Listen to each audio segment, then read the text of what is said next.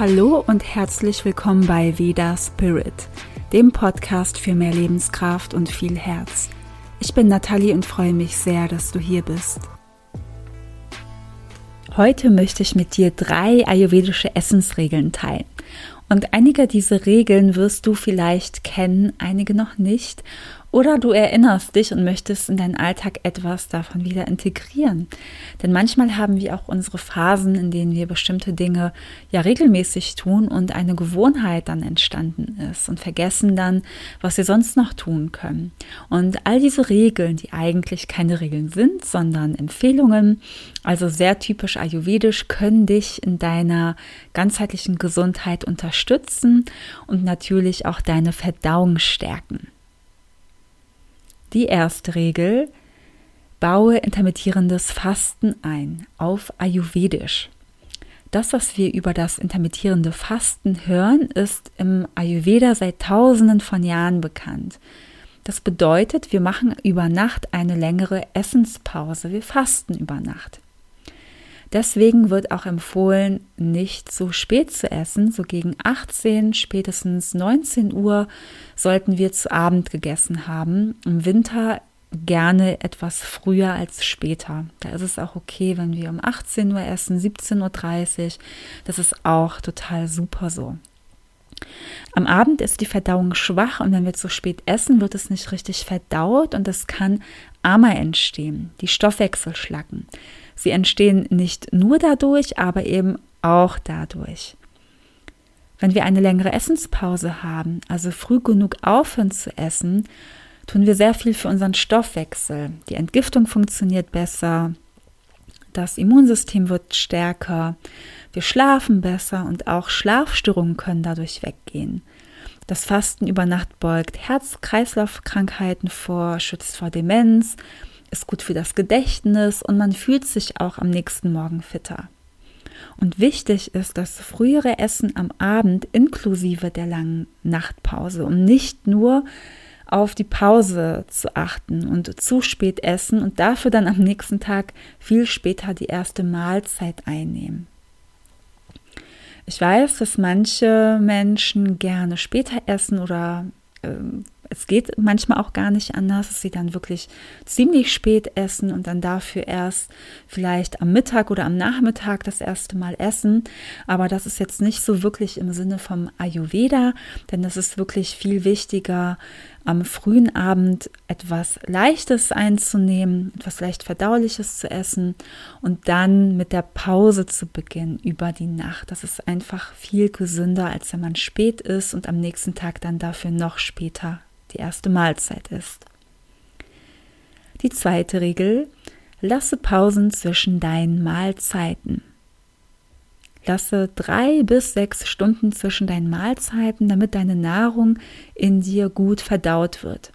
Es kommt hier natürlich auch darauf an, was und wie viel du gegessen hast. Manchmal hat man doch früher starken Hunger und hier kann es individueller sein, was jemand braucht. Die dritte Regel, achte auf die Menge, die du isst. Wir sollten den Magen nie komplett füllen und ein guter Tipp ist, dass du auf deine Hände schaust, eine Schale damit formst und so weißt du, wie viel ungefähr die richtige Menge wäre. Und oft spüren wir es ja auch, wenn wir satt sind, dann doch noch mehr essen, dass es dann im Magenbereich ja vielleicht drückt oder einen sogar übel wird. Deswegen ist es so wichtig, auf die Menge zu achten, die man isst. Die vierte Regel ist, wenn du hungrig bist. Und ich weiß von meinen Ernährungsberatungen oder den Online-Kursen, dass das für viele ein Problem ist. Der Körper zeigt, wann er wieder Nahrung braucht. Das ist eine tolle Gelegenheit, ab jetzt öfter in den Körper zu fühlen und ihn zu beobachten, wie er sich überhaupt meldet. Ist es vielleicht auch jeden Tag gleich oder äußert er sich immer wieder mal anders? Denn es ist leicht gesagt, der Magen knurrt, aber es gibt Menschen, da äußert sich das anders. Ja, das kann sein, dass es einfach so ist, oder man hat solche Gewohnheiten entwickelt, dass im Körper einiges ja durcheinander ist, dass etwas nicht mehr in Balance ist und er nicht mehr die richtigen Signale sendet.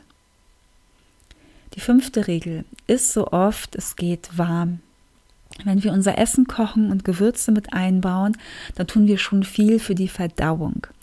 Warmes Essen ist leichter verdaulich und unsere Verdauung spielt eine zentrale Rolle für die ganzheitliche Gesundheit. Nicht nur bei Verdauungsbeschwerden oder Darmerkrankungen, sondern wirklich für alles. Für andere Erkrankungen, für die Psyche, einfach für alle Ebenen.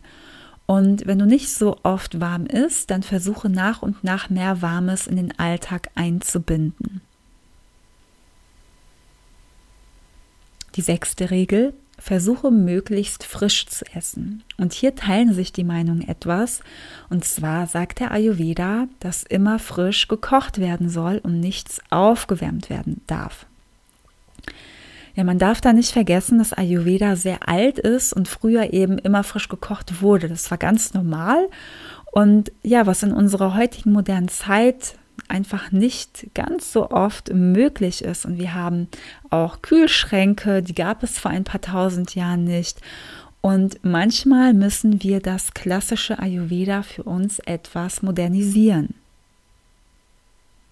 Frisches Essen hat viel Prana. Und Prana ist die Lebensenergie. Und wir bekommen diese Energie über das Essen. Wir bekommen Prana auch noch durch andere Dinge, aber eine Sache davon ist eben die Nahrungsaufnahme. Aufgewärmtes oder altes Essen hat nicht mehr so viel Prana, nicht mehr so viel Lebensenergie. Und wenn wir nur noch frisch gekocht essen würden, würden wir das auch spüren, definitiv. Jetzt haben wir nicht ständig Zeit oder Lust, dreimal täglich zu kochen. Und das ist auch okay. Koche ruhig mal mehr und wärme es dir auf, denn ich finde diese Option viel besser, als wenn man sich vielleicht unterwegs was holt oder öfter mal dann doch ein Brot isst. Ja, du kannst sehr gut eine frische Komponente in das aufgewärmte Essen hineingeben, zum Beispiel frische Kräuter darüber streuen, denn dann hat dein Gericht wieder mehr Prana bekommen. Also versuche frisch zu essen, so oft es möglich ist und du dich damit auch gut fühlst und dich das auch gar nicht stresst. Und schaue, was sonst die Option wäre. Ja, ich hatte zum Beispiel die Option, entweder mehr kochen und aufwärmen oder sogar eingefrorenes ähm, Auftauen, aufwärmen oder dass ich in einem Imbiss etwas kaufe. Ja, und es gibt eben diese Tage, an denen man weiß, heute stelle ich mich definitiv nicht in die Küche, ähm, ja, und das Aufwärmen ist eben eine ziemlich gute Option, finde ich. Und ich weiß, dass sich manche Ayurveda-Tipps anhören, als würde man sie gar nicht in den Alltag bekommen, weil sie so unrealistisch sind für unsere heutige Zeit.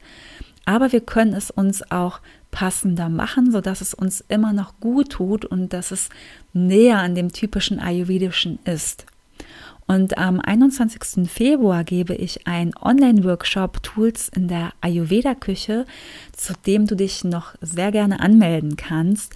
Da spreche ich darüber, wie du so manches ayurvedisieren kannst, es verträglicher für deine Verdauung machen kannst, welche Tricks es beim Kochen gibt, welche paar Gewürze jeder Ayurvedi in seiner Küche haben sollte, wie man bestimmte Gerichte im Alltag austauschen kann, sodass sie immer noch ayurvedisch sind und wie man das Essen unterwegs ayurvedisch gestalten kann. Und wir machen auch gemeinsam eine Gewürzmischung für die Verdauung. Und ich würde mich sehr freuen, wenn du auch dabei bist. Und den Link zum Workshop findest du in der Beschreibung. So, jetzt geht es weiter mit der nächsten Regel. Das ist die siebte Regel. Trinke nicht während dem Essen. Es gibt ein Zitat, das lautet, Trinken vor der Mahlzeit wirkt wie Medizin während dem Essen wie Nektar, nach dem Essen wie Gift. Man sagt, eine halbe Stunde vor dem Essen nichts trinken, während dem Essen möglichst nichts trinken und auch danach nicht. Das ist ja so das Optimalste. Ja, vor allem danach nicht, wie du gerade gehört hast, es wirkt wie Gift, ähm, das schwächt das Agni, das Verdauungsfeuer.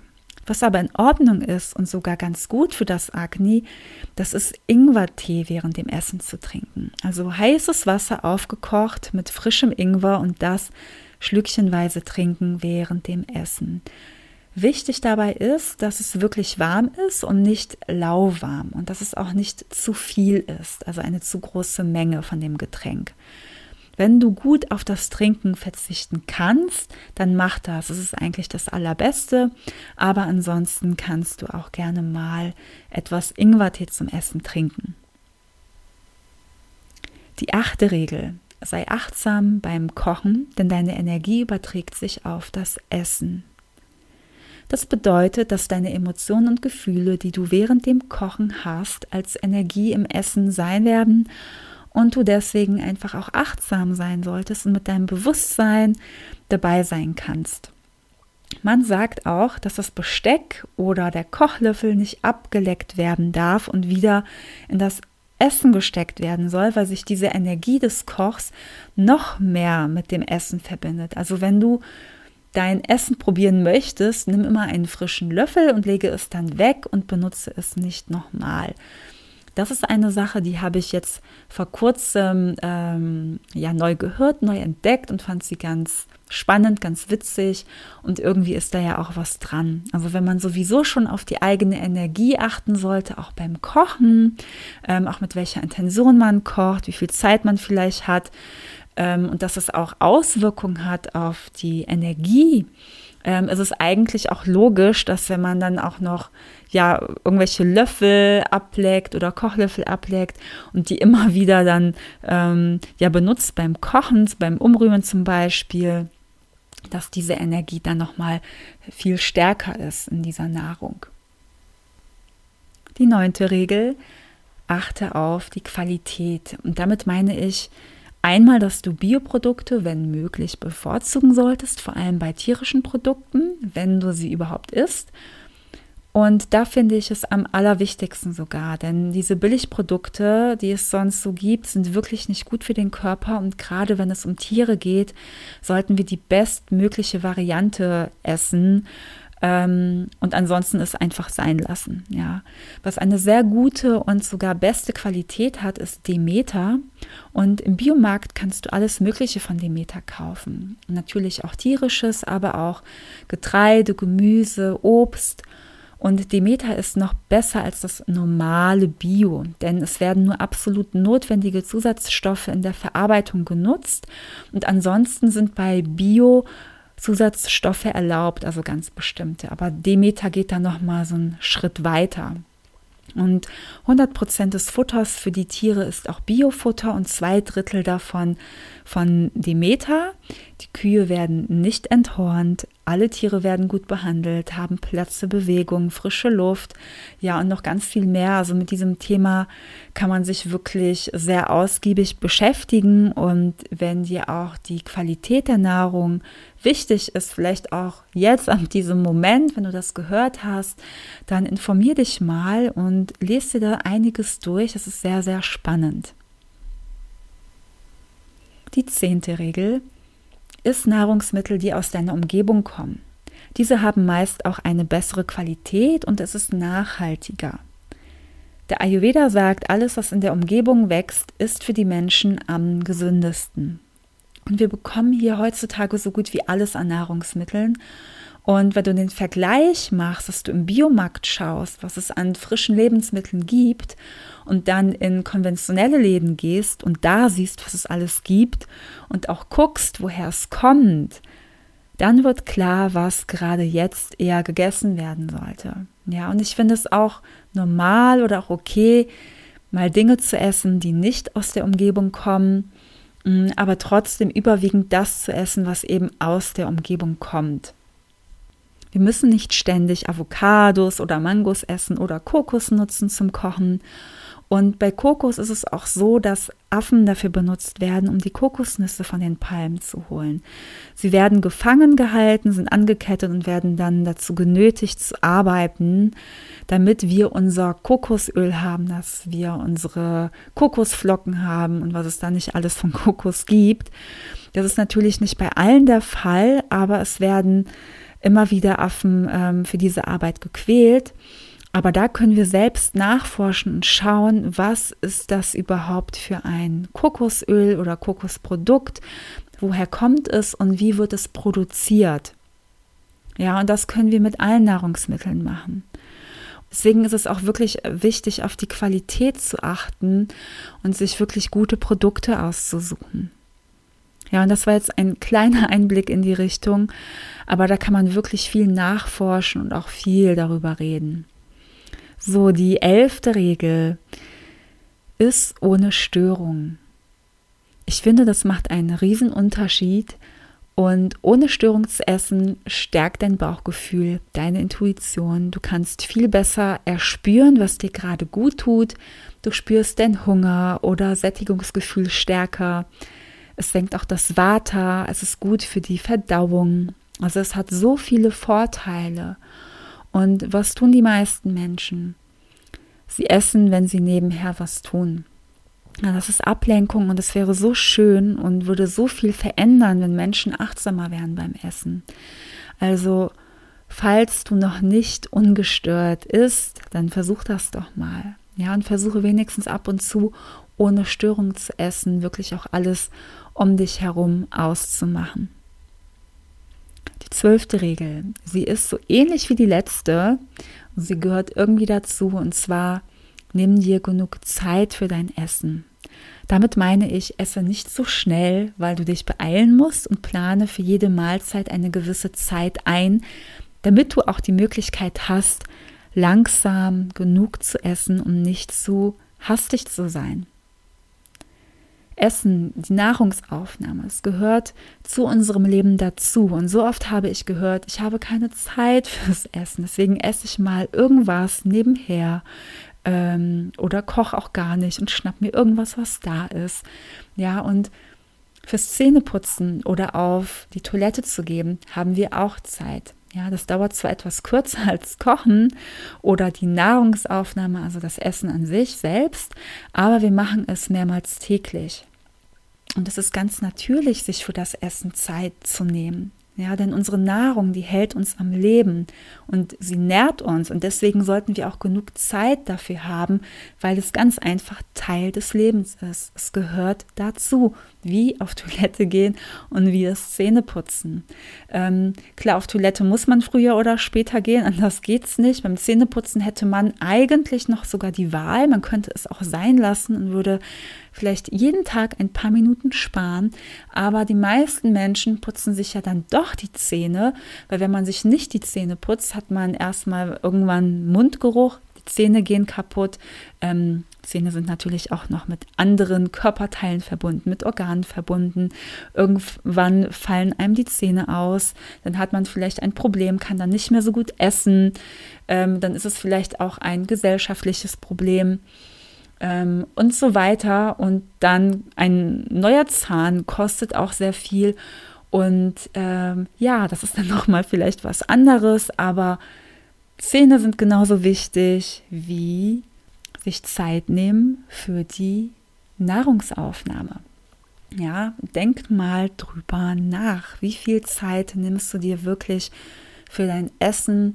Und wenn es nicht viel ist, dann frag dich, warum? Gut, die 13. Regel ist deine Hauptmahlzeit zur Mittagszeit. Das ist vielleicht etwas, was du schon öfter gehört hast.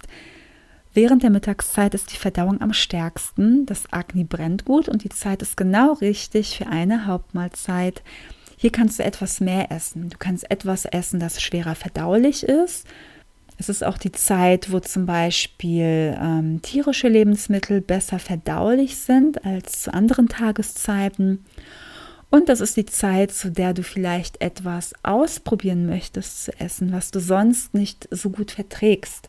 Ja, zum Beispiel auch bei Nahrungsmittelunverträglichkeiten, wenn man dann gerne wieder ein bestimmtes Nahrungsmittel ähm, ja, ausprobieren möchte, integrieren möchte, dann ist die optimalste Zeit immer die Mittagszeit, weil einfach die Verdauung viel besser funktioniert. Und wir brauchen eine gute Verdauung für alles, für eine ganzheitliche Gesundheit auf allen Ebenen. Und deswegen ist es wirklich so wichtig mit dieser Hauptmahlzeit zur Mittagszeit. Es ist überhaupt nicht schlimm, wenn das nicht jeden Tag der Fall ist, aber ähm, ich finde, wenn man das weiß und sich so ein bisschen beobachtet, ähm, ja, vielleicht kann man dann einfach diese Entscheidung treffen, dass man dann auch mal mittags die Hauptmahlzeit ist und nicht am Abend. Und das ist bei uns hier in unserer Gesellschaft auch oft so, dass wir am Abend die Hauptmahlzeit einnehmen, die dann aber einfach viel zu schwer ähm, verdaulich ist. So, das waren die 13 ayurvedische Essensregeln. Ähm, es gibt noch viel mehr, das waren einfach nur 13 davon. Ähm, das könnte sich nach viel anhören und man könnte sich dann auch fragen, wie man das alles integrieren soll und äh, wie frei man dann überhaupt noch ist. Aber das ist eigentlich das Natürliche, was wir auch wahrscheinlich in uns wahrnehmen würden, wenn wir noch achtsamer wären und auch den Alltagsstress reduzieren würden oder könnten dass diese Regeln in Anführungsstrichen ein ganz natürliches Verhalten ist von uns, von dem wir abgekommen sind. Ähm, das mag für den einen oder anderen vielleicht auch gar nicht so bewusst sein, ja. Und das ist dieses ganz Natürliche, worauf Ayurveda unsere Aufmerksamkeit wieder hinlenken möchte.